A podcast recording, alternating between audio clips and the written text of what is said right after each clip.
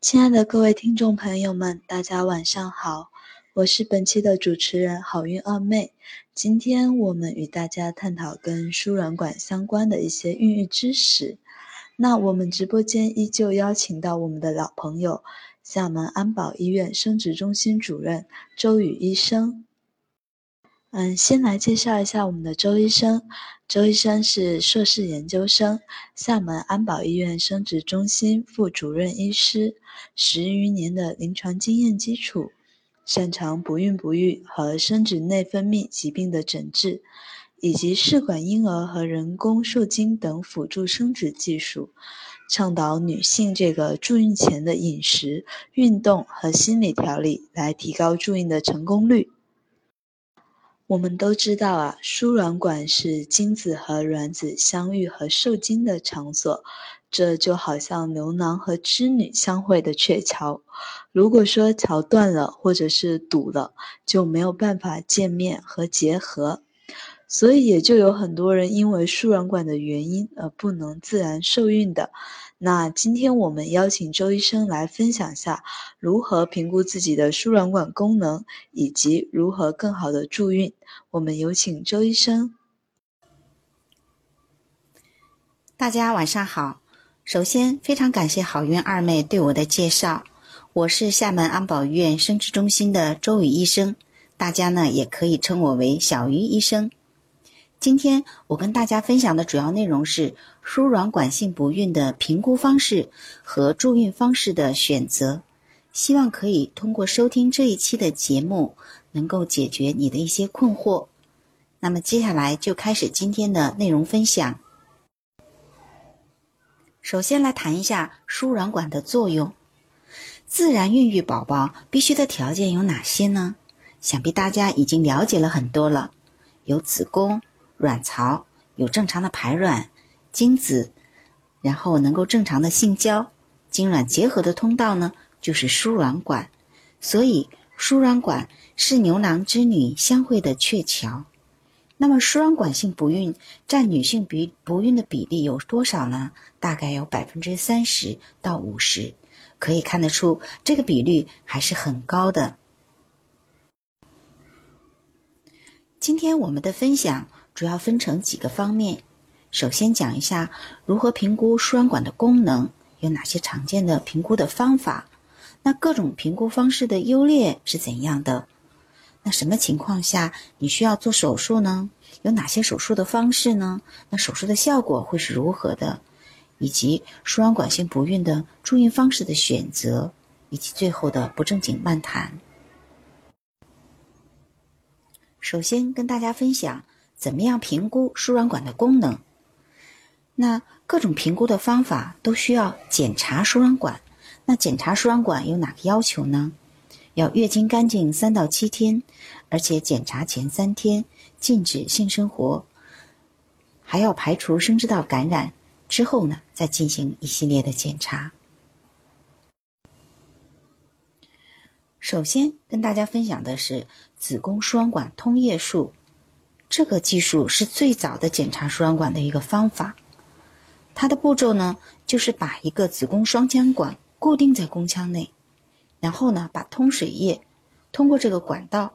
推入宫腔，观察压力的大小，还有患者他有没有疼啊，然后观察流出来的液体的量有没有反流啊，然后推入了多少，来判断输卵管是不是通畅。那这个检查方法有什么优势呢？它比较简便，那很多基层的医院呢都可以开展，费用呢也比较低，而且很容易掌握。那它有哪些不足呢？因为它没有一个非常明确的客观指标，只是凭医生的经验来判断你的输卵管是不是通畅，而且呢，它不能判断你阻塞的部位。还有，如果你的宫腔相对于大一点，或者是有输卵管积水。那么你当你通水进去之后呢，这个水也是能打得进去的，也不会反流，但实际上你的输卵管也是不通畅的，所以会造成你输卵管通畅的这个假象。所以说这种方法不够准确，只是相对方便的一种方法。那么目前使用最多的，而且相对准确的这个检查输卵管的方法呢，就是子宫输卵管 X 线造影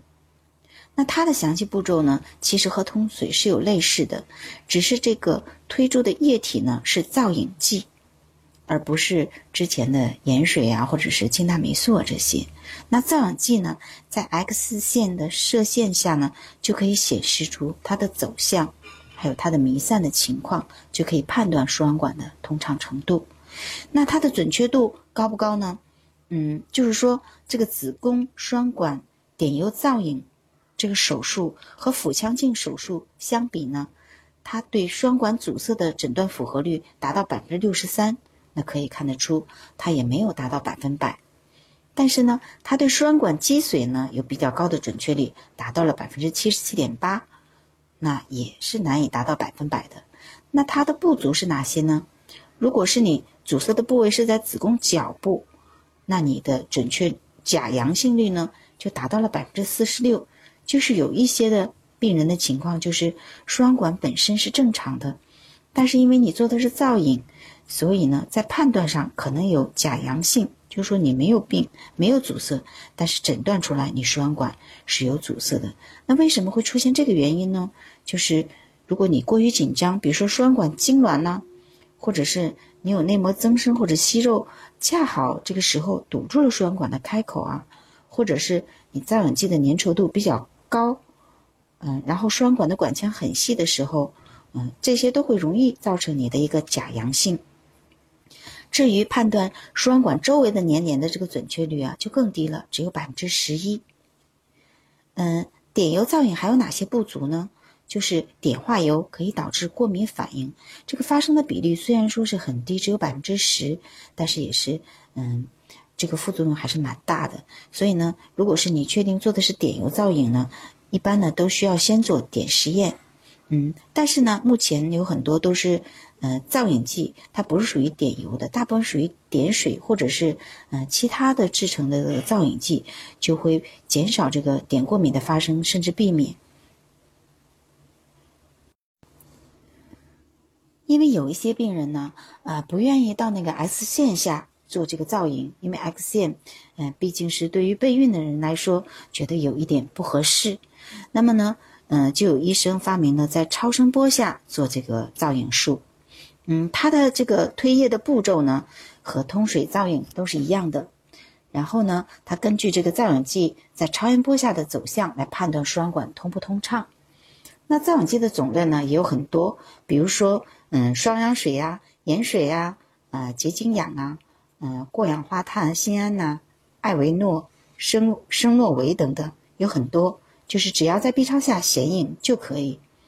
这种手术啊，它有很多的优点。首先呢，它没有 X 线的照射；其次呢，也不会发生这个点剂过敏。嗯，然后和腹腔镜相比呢，也比较简单。嗯，也没有创伤，费用呢也相对比较低。而且呢，同时呢有治疗的效果，比如说有轻微的。黏连可以有一定的疏通作用，但是它有哪些不足呢？呃，就是在 B 超下，它这个显影还是没有在 X 线下那么清楚，所以呢，这个判断的准确度还是没有那么高的。还有一种评估输卵管功能的方法，就是通过做腹腔镜手术的方式，在手术中呢，用美兰进行通液。那这种手术呢，啊，它同时呢也兼有治疗的作用。比如说你有轻度的内异症啊，或者是有其他轻微的粘连，同时呢也可以治疗。那这是它的优点，呃，但是它的不足呢，就是手术费用比较高，还有呢麻醉的风险。这种手术呢，一般都是月经干净三到七天手术的，然后呢手术有静脉全身麻醉。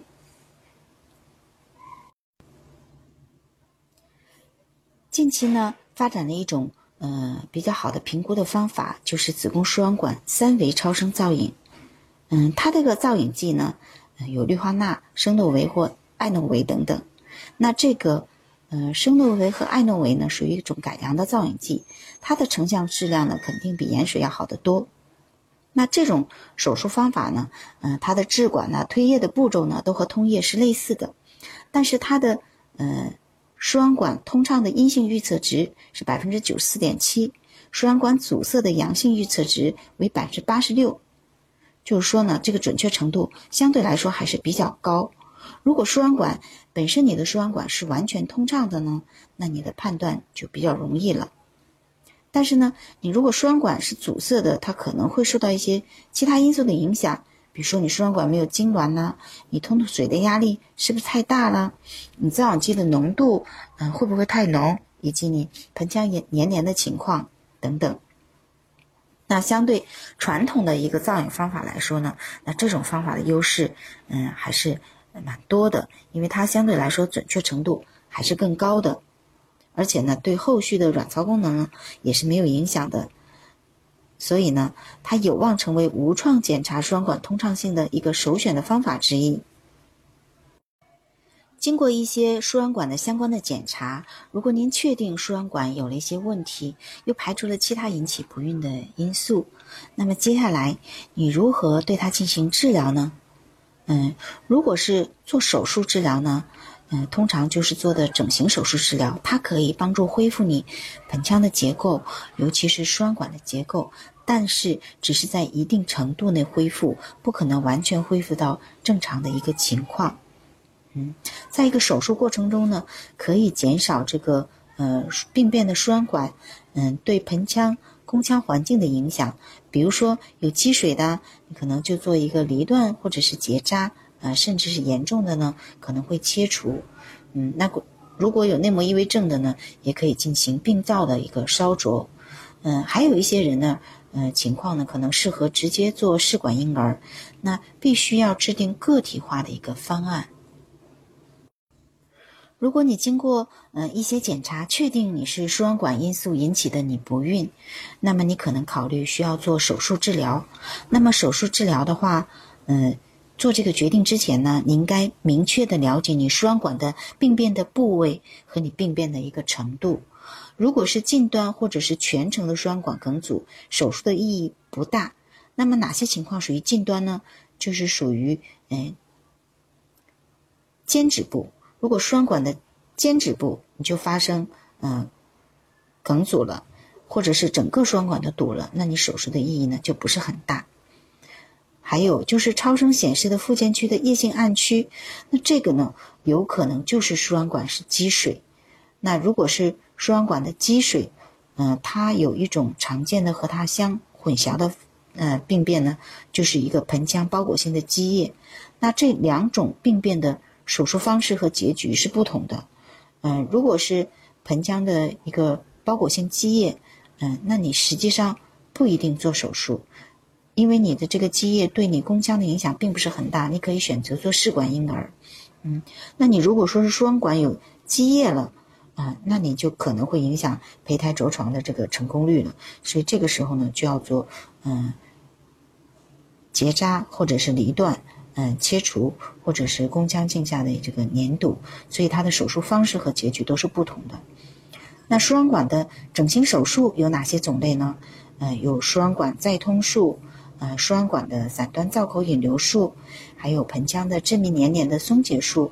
呃，输卵管宫角的吻合术，以及双管散端的重建手术等手术方式。那整形手术这个术后的妊娠率是怎样的呢？嗯，达到了百分之二十九。那宫外孕的发生率呢，有百分之四到十，可以看得出，嗯，它的术后这个妊娠的成功率也不是非常高，而且还有一定的比例的宫外孕的发生。而且呢，还要看你输卵管的病变的情况。如果你病变的是比较轻微的，那做手术可能有效果；如果是病变严重的，那几乎是没有什么效果的。嗯，所以呢，一定是制定个体化的一个住院的一个方案以及手术的方式。嗯，如果说你比较有比较严重的输卵管积水，那这个积水呢，有可能反流到宫腔，呃，影响你移植胚胎的成功率。所以呢，在做试管婴儿之前呢，要做手术来改善这个住院的结局。那呃，这种手术如果是做切除，有什么弊端呢？呃，因为你做输卵管切除呢，呃，有可能损伤到呃你输卵管周围的这个血管供应，那这样的话呢，可能会影响到你这一侧的卵巢的功能。那怎么避免呢？呃，一个是尽量减少对血管的损伤，还有呢，就是要做一个结扎或离断，嗯，都可以替代这个输卵管切除手术。呃，还有呢，有一种比较好的方法，就是呃，宫腔镜下的一个输卵管粘堵。但这种粘堵呢，就是说有一个比较低的，也就是百分之十以下的这个失败的几率。就是说堵了，可能没堵得住，那积水还是有。那如果失败了呢，就再次改为腹腔镜手术。嗯，但是如果说是这个粘堵，大部分因为是成功的嘛，那如果说粘堵成功，其实还是很好的，因为你减少了这个腹腔镜手术的这个风险。毕竟腹腔镜的手术风险是比宫腔镜更大的。嗯，还有呢，也不会影响你卵巢周围的血液供应。嗯，还有一种，嗯，前几年相对比较流行的一种手术方式呢，嗯，就是宫腔镜下的一个输卵管的疏通术，嗯，也有人称为三镜，嗯，一丝，嗯，它是，嗯，对于一侧输卵管没有显影而对侧，嗯，输卵管通畅的呢，在宫腔镜下选择性行插管进行诊断和疏通，嗯，这个手术呢。确实是一种微创的手术，嗯，它对鉴定输卵管的通畅程度呢有一定的价值，但是呢，如果是对严重的输卵管近端阻塞的，嗯，效果就不好，也就是尖嘴部就梗阻的人呢，效果就很差。还有呢，嗯，这个输卵管镜和导丝疏通的手术呢，都没有获得一个循证医学的证据，就是说不能证明这种手术是十分有效的一种治疗手段。嗯，如果是因为输卵管性不孕选择了以上的一个手术治疗方法，嗯，但是还是经过了一年的试孕还是没有怀孕的呢，嗯，建议呢做试管，嗯，而且还有高龄和卵巢功能减退的来来说呢，要缩短术后这个试孕的时间，可能就是三到六个月，一边调整一边做试管前的这个准备，以免这个随着卵巢功能的逐渐减退，那你越来。受孕的机会就越小了，嗯，所以还是要积极的进行一个试管婴儿的助孕的。啊，非常感谢周医生详细的介绍了各种输卵管手术的一个操作步骤和优劣势。那如果真的有些女性因为各种原因导致输卵管不能正常输送精卵、自然受孕的，那我们需要选择什么样的方式来帮助自己怀孕呢？接下来，我们请周医生继续聊聊如何选择合适的助孕方式。如果你属于输卵管性不孕，那你怎样选择你的助孕方式呢？一定要制定个体化的方案。那个体化方案的制定的选择呢，是需要对你进行全面的评估和综合权衡的。那权衡哪些方面呢？有，比如说年龄，你不孕的年限。不孕的病史是原发还是继发？有没有自然流产史？具体的你不孕的原因，你输卵管病变的程度，还有你输卵管周围的情况，以及你输卵管是不是通畅？如果你有盆腔炎病史，嗯，有可能有盆腔粘连，或者是有子宫内膜异位症的年轻的患者，你。就首选手术治疗来纠正你盆腔的生理结构，嗯，疏通输卵管，这样呢，给你一个自然试孕的机会。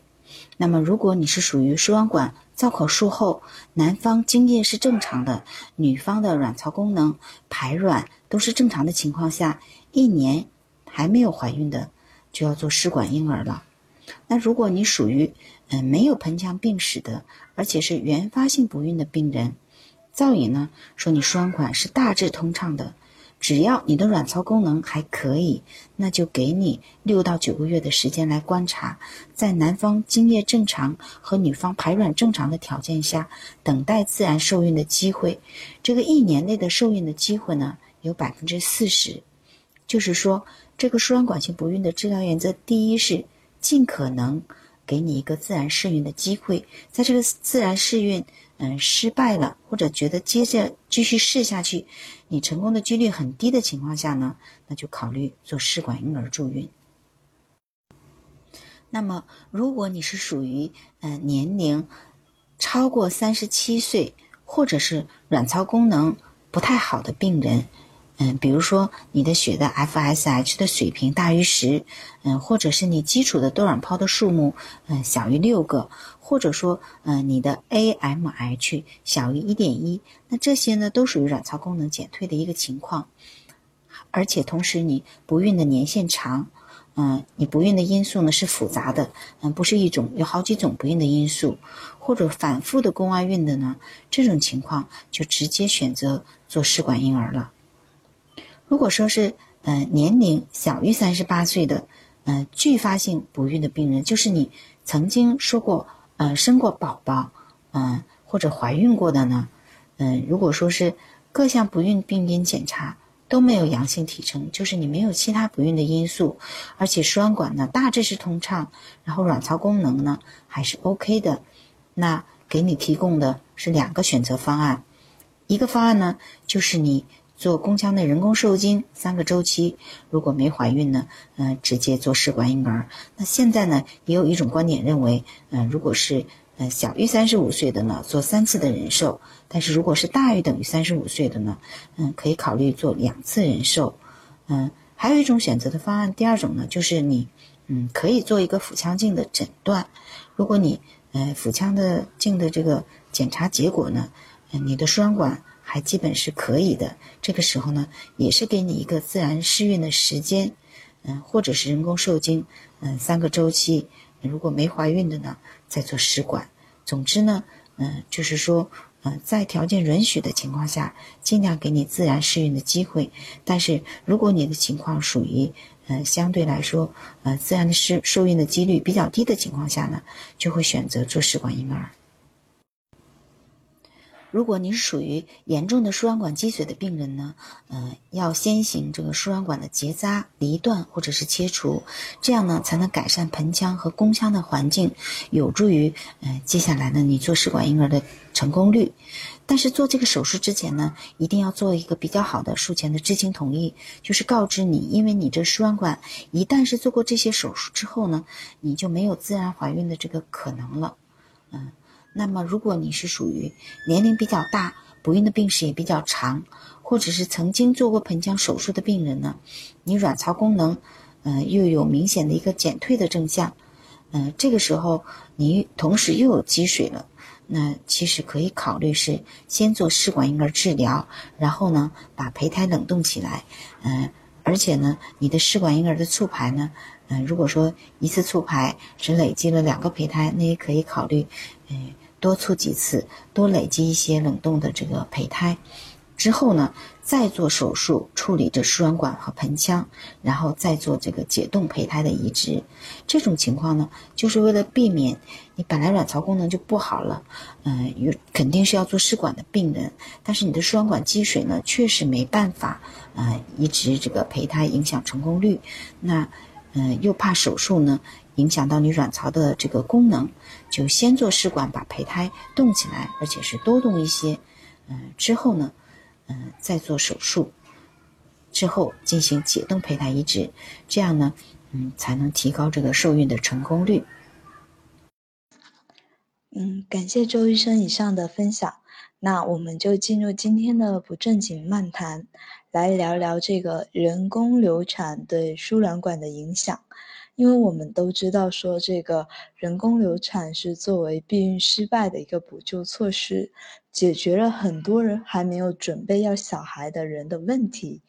但人工流产是真的很伤害女性的生育功能，就有一部分群体做过流产，想要孩子以后就怀不上了，确诊为输卵管堵塞后却伤心不已。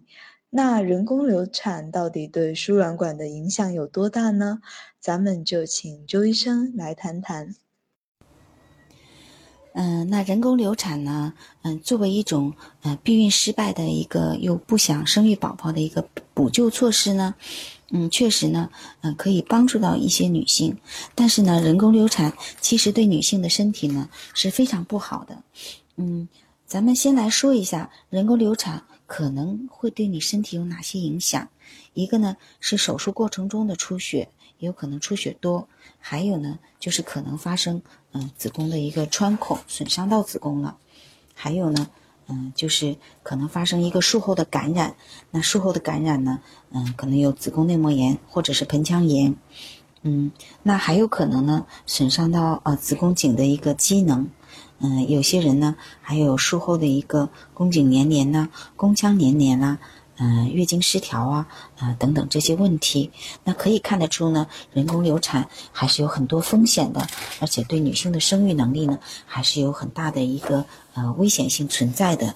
那么，呃，我们如何更好的嗯这个避免嗯做人工流产呢？就是在嗯没准备生育宝宝的时候呢，一定要尽力做好避孕措施。嗯，其实。嗯，很多输卵管的疾病呢，都是因为嗯盆腔炎性疾病引起来的。那么，如何预防盆腔炎性疾病呢？嗯，首先要注意性生活的卫生，嗯，减少性传播疾病的风险。嗯，那就建议大家在性生活前后呢，都要清洗一下外生殖器。嗯，另外呢，平时如果是有阴道炎呐，嗯，这些疾病呢，也要积极的进行治疗。嗯，另外呢。呃，公共卫生教育方面呢，就是提高呃公众对生殖道感染的认识及预防感染的这个重要性。比如说，配偶的呃夫妻双方的一个人嗯得了这方面的疾病呢，就要积极的进行治疗啊。然后呢，这个治疗期间呢，尽量避免性生活，以免呢传染给配偶。嗯，还有呢，就是要严格掌握这个妇科手术的指征，嗯，做好手术前的准备，比如说术前的这些。检查呀，有没有白带的异常啊？有没有盆腔的炎症啊？那当你有感染性疾病的时候呢，就不要做这个嗯妇科的手术。那手术过程中呢，注意无菌的操作，嗯，预防这个感染。还有呢，就是你一旦嗯得了盆腔炎，那要积极的治疗。防止这个后遗症的发生，还有呢，就是我们要嗯锻炼身体啊，还有要健康的饮食啊，啊规律的作息，以及良好这个心理状态，让自己的身体处于一个相对比较健康的状况。这样呢，嗯，即便是我们接触到一些病菌呢，抵抗力也会好一些。嗯，像有的人，比如说体质弱，那也会嗯被传染到结核这类的病。那这类的病呢？嗯，也是对女性的生育功能也是影响蛮大的，所以呢，一更一定要提高身体的状况，这样呢才能减少发生疾病的风险。所以女性在避免人流这一块呢，就要做好这个避孕措施，以及在日常的性生活中要注意清洁，然后防止炎症的发生。那。我们接下来就请周医生先来回答几位听友们的问题。嗯，有位朋友提问说，想要生二胎，自己尝试半年都没怀孕，从来没有发现有炎症或人流，医生说建议做造影看看，如果做了造影，多久可以怀孕？有什么副作用呢？嗯，其实如果按照呃国外的医生的观念呢，认为做了造影，呃这个月呢。都可以怀孕。那国内的医生呢，认为要避孕三个月。嗯，其实我认为，嗯，做了造影手术后呢，因为你手术要月经干净三到七天做，那做了之后呢，嗯，一个星期之内还不能同房，所以呢，往往做造影的这个月啊，都会错过排卵期。嗯，所以我觉得做造影也就这一个月不怀，然后下个月就可以试孕了。而且这个时候你输卵管刚刚嗯疏通一下，然后内膜也相当于做了一个很小的一个内膜刺激，那这个时候呢，你受孕的几率也就比较高。嗯，至于说做造影的副作用，我刚刚也讲了，嗯，就是说，如果说你造影剂比较粘稠，嗯，那可能呢也会刺激肉芽组织增生，也会有这个副作用。但是，一般来说，现在国内用的造影剂 UV 险呐等等呢，这些都不是那种粘稠的造影剂，就是点水造影。现在点油造影已经很少见了。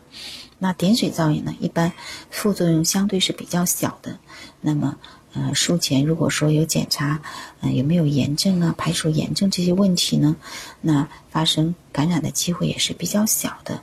嗯，相对来说呢，副作用还是非常小的一个状况。这位朋友提问说，嗯，吻合术后的输卵管通畅影响怀孕吗？正常情况下还会阻塞吗？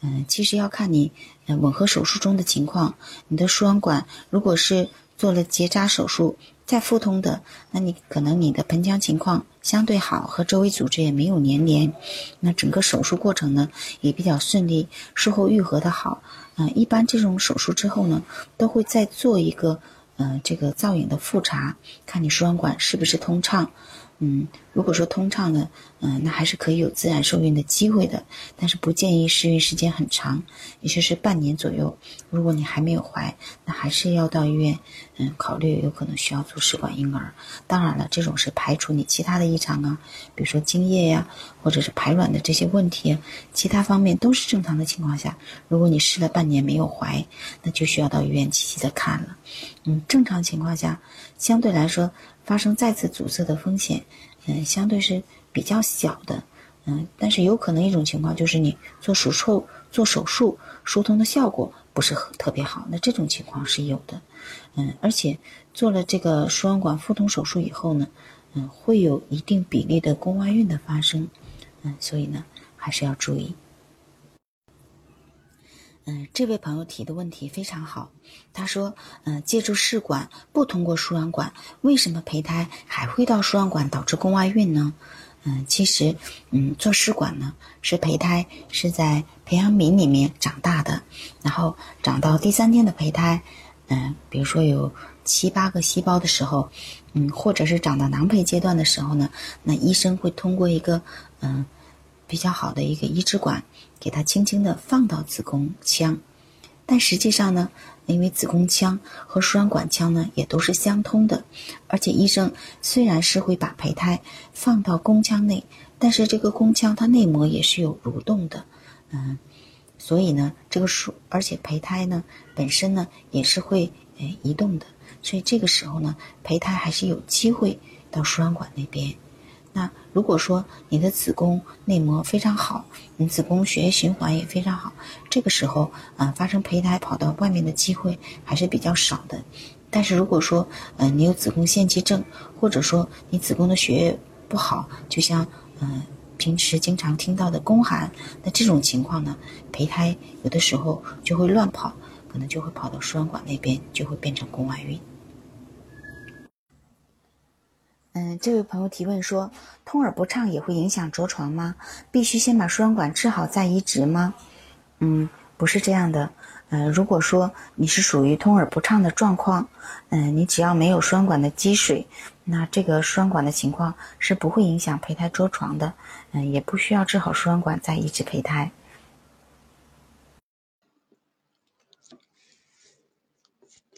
那听了这么多，相信大家对输卵管性不孕有了一些了解，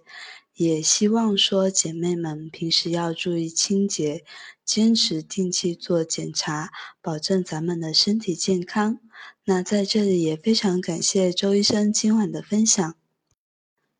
如果大家在课上还有任何问题没有得到解答，可以识别我们下方小助手的二维码。让他加您进入周医生的一个备孕交流群，在里面，周医生将会对群友们提出的相关备孕问题提供解答和建议。另外，如果需要上周医生门诊就诊的，可以在每周一和周五下午、每周二和周四上午到厦门安保医院生殖中心预约挂号。